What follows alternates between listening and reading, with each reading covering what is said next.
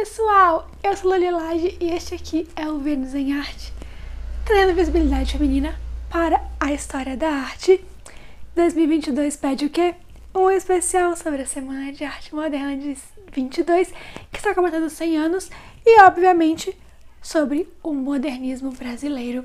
E é isso que está rolando aqui nos meses de janeiro e fevereiro no Vênus em Artes tanto no YouTube quanto no nosso podcast, que está disponível em várias plataformas, e nas redes sociais. São todas arroba Lulilage. Nós tivemos uma live no Instagram, onde eu falei sobre a semana de 22, contexto histórico, é, características, as mulheres artistas plásticas que participaram e outras mulheres do modernismo brasileiro.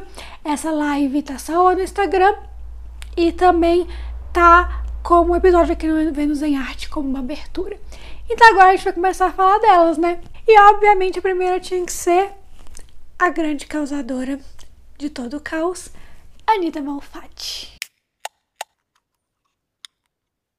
Anita Malfatti nasceu em São Paulo no dia 2 de dezembro de 1889. O pai dela era imigrante italiano e a mãe dela tinha origem alemã, a gente vai ver que esses dois países são super relevantes para a história da Anitta como artista. E ela nasceu com um problema congênito no braço direito. Chegou a operar quando ela era bem pequenininha. Estava lá na Itália e ela passou por uma cirurgia, só que o braço dela não ficou 100%. Com isso, nos anos seguintes, a Anitta passou a ter alguém, uma governanta é, da família dela, começou a ensiná-la a desenvolver suas habilidades de escrita e de desenho com a mão esquerda. O pai da Anitta morreu em 1902, quando ela era adolescente, pré-adolescente por aí. E essa foi uma época meio tensa. A Anitta chegou a ter uma tentativa de suicídio nessa época. Com a morte do pai dela, a mãe dela teve que começar a dar aulas, né, para ajudar a sustentar ali a família dela. Então, é, a mãe dela dava aula assim de línguas, de arte um pouco, então ela começou a ter essa influência e foi a partir daí que ela começou a ter o interesse no assunto. E bora iniciar os estudos, né? Ela começou a estudar é, aqui no Brasil mesmo, mas ela tinha um grande sonho de estudar na França, estudar arte na França. Então o padrinho dela financiou essa viagem para que ela pudesse estudar na França, só que ela não ficou muito tempo lá. Ela foi com umas amigas para Alemanha, que foi o país europeu que mais influenciou a Anitta no quesito de movimento artístico, de estilo mesmo da obra dela. Em Berlim, ela estudou com Fitzburger, que foi a grande influência expressionista dela. Foi quem realmente colocou a Anitta nesse. abriu os olhos dela para o expressionismo. E esse é um movimento artístico que influenciou toda a carreira dela. Ela era super expressionista, obviamente com uma identidade nacional brasileira atrelada ao movimento, mas ainda assim parte forte dele. E estudou também numa academia de belas artes, onde ela já tinha um estudo acadêmico das diversas vanguardas que estavam ali tomando a Europa.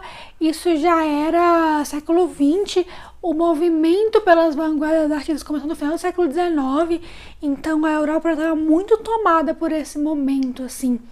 É, já não era algo que você só se via para lutar contra na academia. A academia estava incorporando mesmo.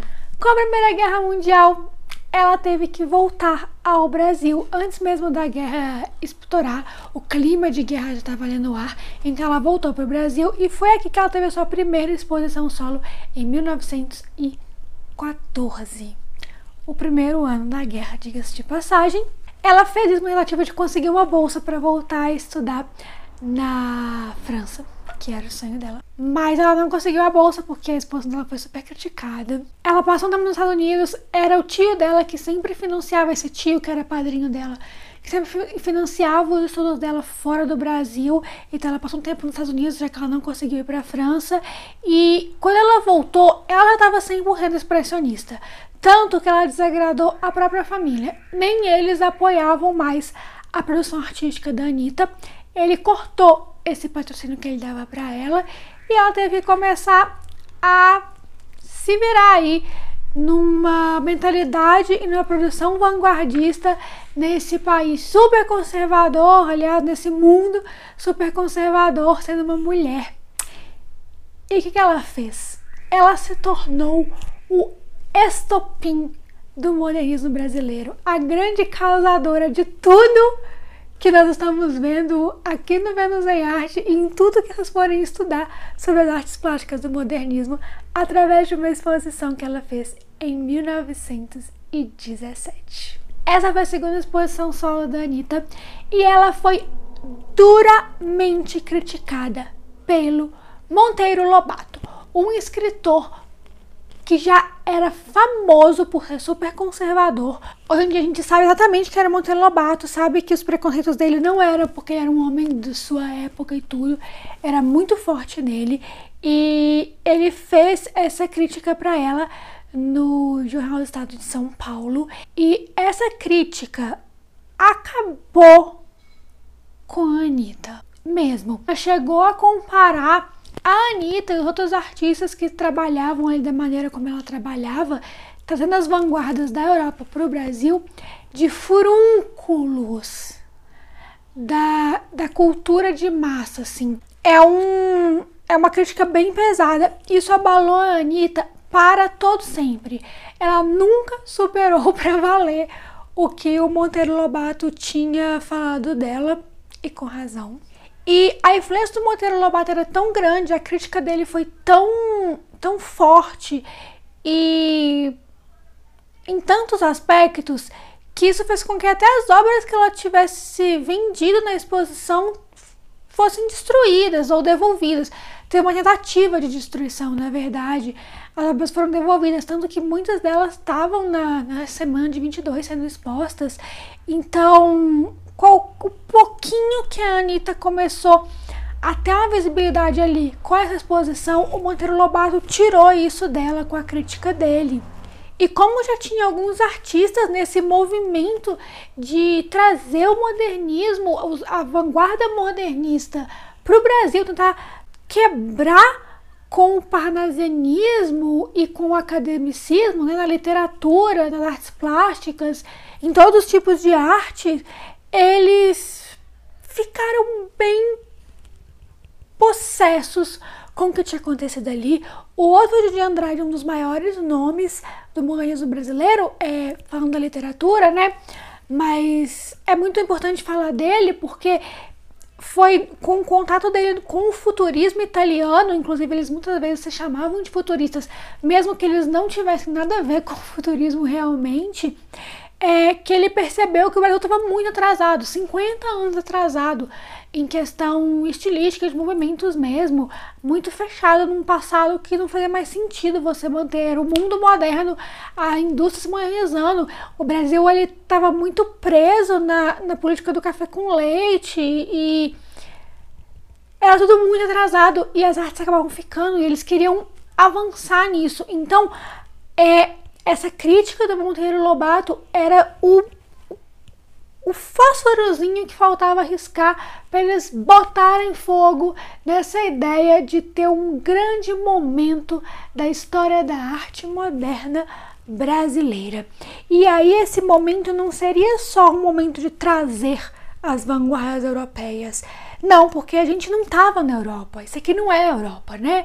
É, foi o que a gente falou no nosso vídeo sobre o, a Semana de 22 e o brasileiro, é, tinha que ter uma identidade nacional, que foi o que a Semana de Arte Moderna trouxe. Pela primeira vez, a arte brasileira, se falando dessa arte pós a colonização, é claro, era realmente brasileira mesmo. Então, em fevereiro de 1922, teve essa que é conhecida como a Semana de Arte Moderna de 22, em São Paulo.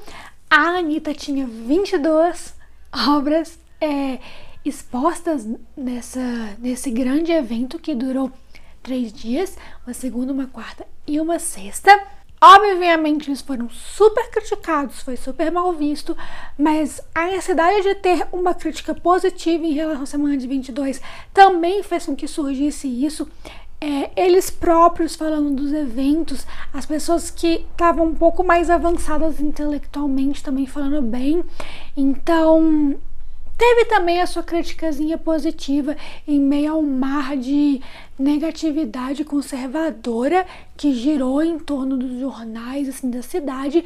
E foi nesse ano que a amizade com a Tarsila do Amaral, que não participou da semana de 22, o Oswaldo de Andrade, o Mário de Andrade e o Menotti Del Pitia fez com que a Anitta fizesse parte desse grupo que ficou conhecido como o Grupo dos Cinco, um grupo responsável por essa revolução artística de ter uma arte brasileira de vanguarda acontecendo por aqui, principalmente em São Paulo, mas sem se limitar a São Paulo. Ainda assim, a crítica do Monteiro Lobato dava uma afetadinha na Anitta e ela continuou sendo uma artista bem reclusa. Por isso que ela não tem talvez todo esse esse fervor que existe em volta da Tarsila, em volta dela. Ao longo da década de 1920, ela finalmente realizou esse grande sonho de estudar um tempo em Paris. Ela finalmente conseguiu uma bolsa para ir para lá e estudou lá.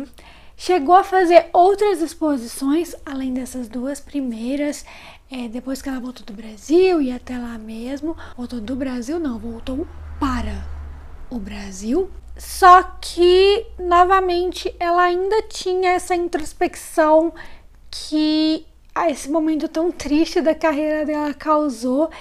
Ela já tinha uma saúde mental que pode ter sido abalada desde muito nova, né? Ela tentou suicídio muito nova.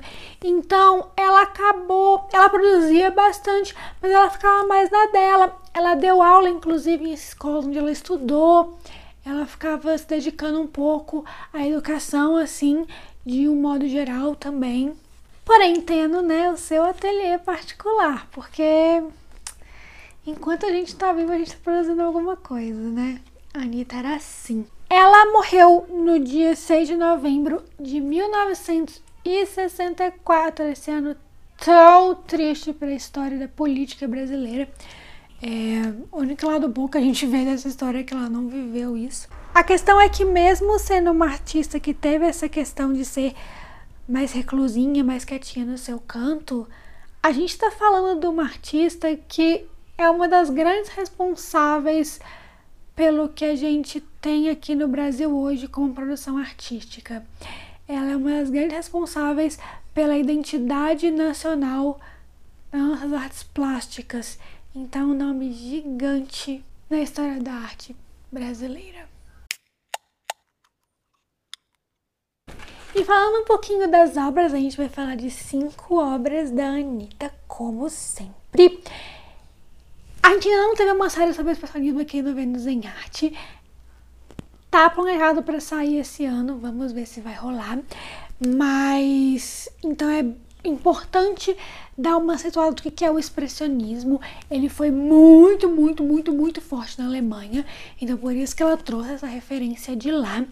E era um desses movimentos em que, por mais que tivesse um aspecto visual importante, não é nem a mensagem, e sim o sentimento por trás da obra que era o que mais contava ali.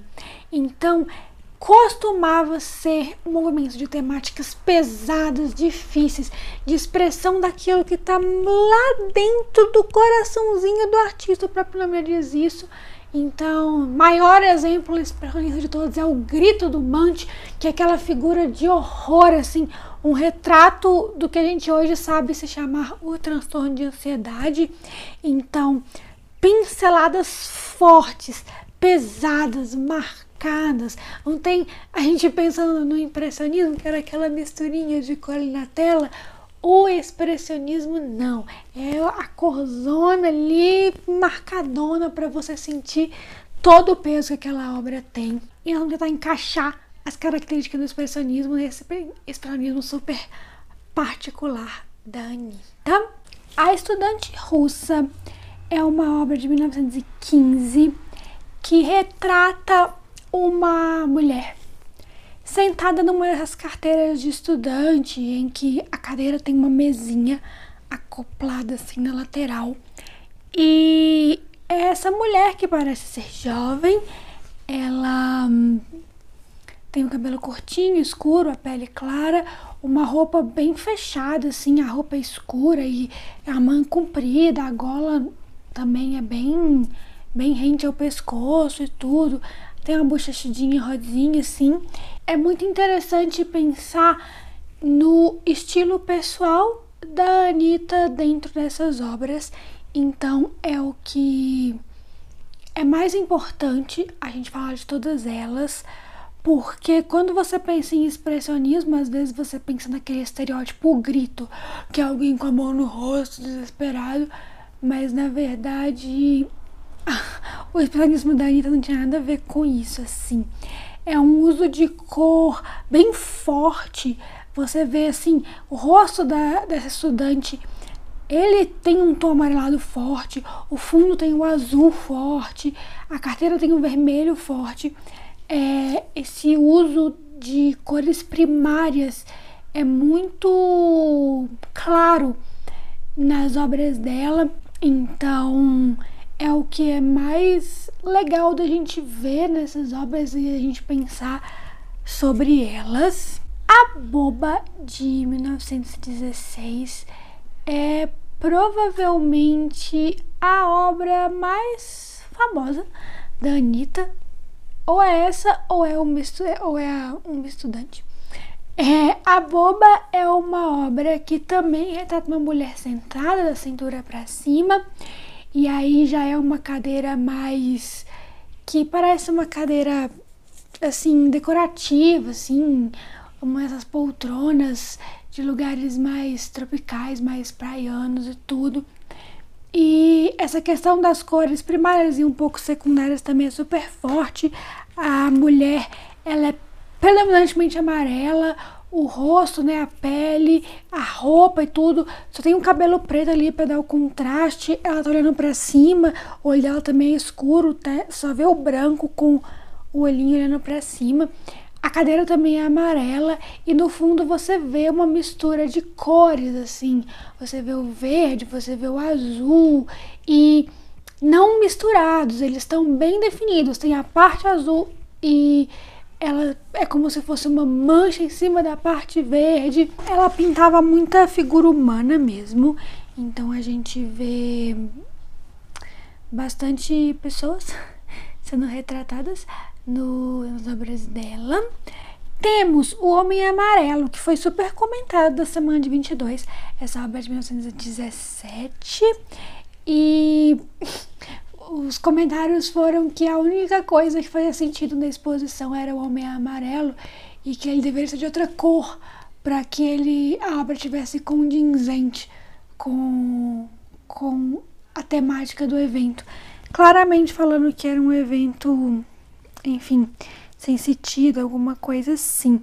Então, nessa obra, a gente vai tratando um homem também da cintura para cima, também parece estar sentado, apesar que a cadeira não é clara. E ele tem o rosto amarelo, o fundo num amarelo bem forte, meio laranja assim. O rosto dele também é de uma cor intensa, você vê que a mão dele também é. E ele veste um terno escuro com uma blusa social branca embaixo. E ele tá com uma gravata que também é preta com amarelo. As cores novamente formando blocos assim de cor. Então você vê no rosto dele é, tem partes que são amarelo mais alaranjado e tudo, mas não é misturadinho, não é aquela coisa assim, é bem um centro amarelo com as manchas meio laranja do lado, para deixar bem claro que aqui é uma cor e aqui é a outra. Nós temos também a onda para falar de uma paisagem, sair um pouquinho desse bando de gente que estão, estão mostrando. A onda é justamente isso, são pedras e tudo, do que parece ser uma praia mesmo. com o mar ao fundo com uma onda gigante e tudo isso que eu falei dessa vez com tons bem mais sóbrios assim, com marrom, um verde mais fechado, um tons pretos, cinza escuro, tudo, tudo bem fechado. Até o amarelo é mais begezinho assim. É tudo bem mais sóbrio. E já que a gente tá falando de semana de 22, nós temos Mário de Andrade 1, um retrato do Mário de Andrade. Ela tem cores um pouco mais suaves. Você vê muito do amarelo, você vê verde, você vê laranja, você vê é, tons são marrom, cinza e tudo, mas um pouquinho mais suaves, assim. Essa obra de 22, né? Do, do mesmo ano da, do evento. E retrata aí o Mário de Andrade com seu terno, sua camisa branca, gravatinha borboleta. Ele tem um rosto, uma expressão muito forte, assim, de sei lá, parece que ele tá um pouco assustado. Os olhos, assim, ele não tá sorridente, não é um retrato uh, felizinho dele. Então, é bem um reforço disso que a gente viu que o que é o expressionismo e principalmente o que é o expressionismo para Anitta. Eu espero que vocês tenham gostado de conhecer essa mulher maravilhosa, linda, incrível, que é um nome gigante da história da arte brasileira. No próximo episódio a gente vai falar de Zina Aita, que era uma artista belo horizontina, que também participou da Semana de 22. E depois a gente começa a falar das modernistas que não estiveram no evento, mas que também são super relevantes. Vamos conversar na caixa de comentários e tudo. Não deixa de sempre curtir ou classificar bem o Vênus em Arte, dependendo de qual mídia você tá. Nas redes sociais também nosso papo continua, ok? Ok. Essa série é muito legal porque tá falando da gente, gente, da nossa arte. É Brasil, Zil, Zil, Zil total e sempre com pessoas que mostram o que há de melhor no que a gente tem que ver aqui de Brasil, Zil, Zil. Então deixa de acompanhar. Vejo vocês no próximo episódio. Até lá. Bye, bye. Você pode apoiar o Vênus em Arte com valores a partir de R$ reais por mês em catarse.me barra Vênus em Arte. Muito obrigada às pessoas que já apoiam esse projeto.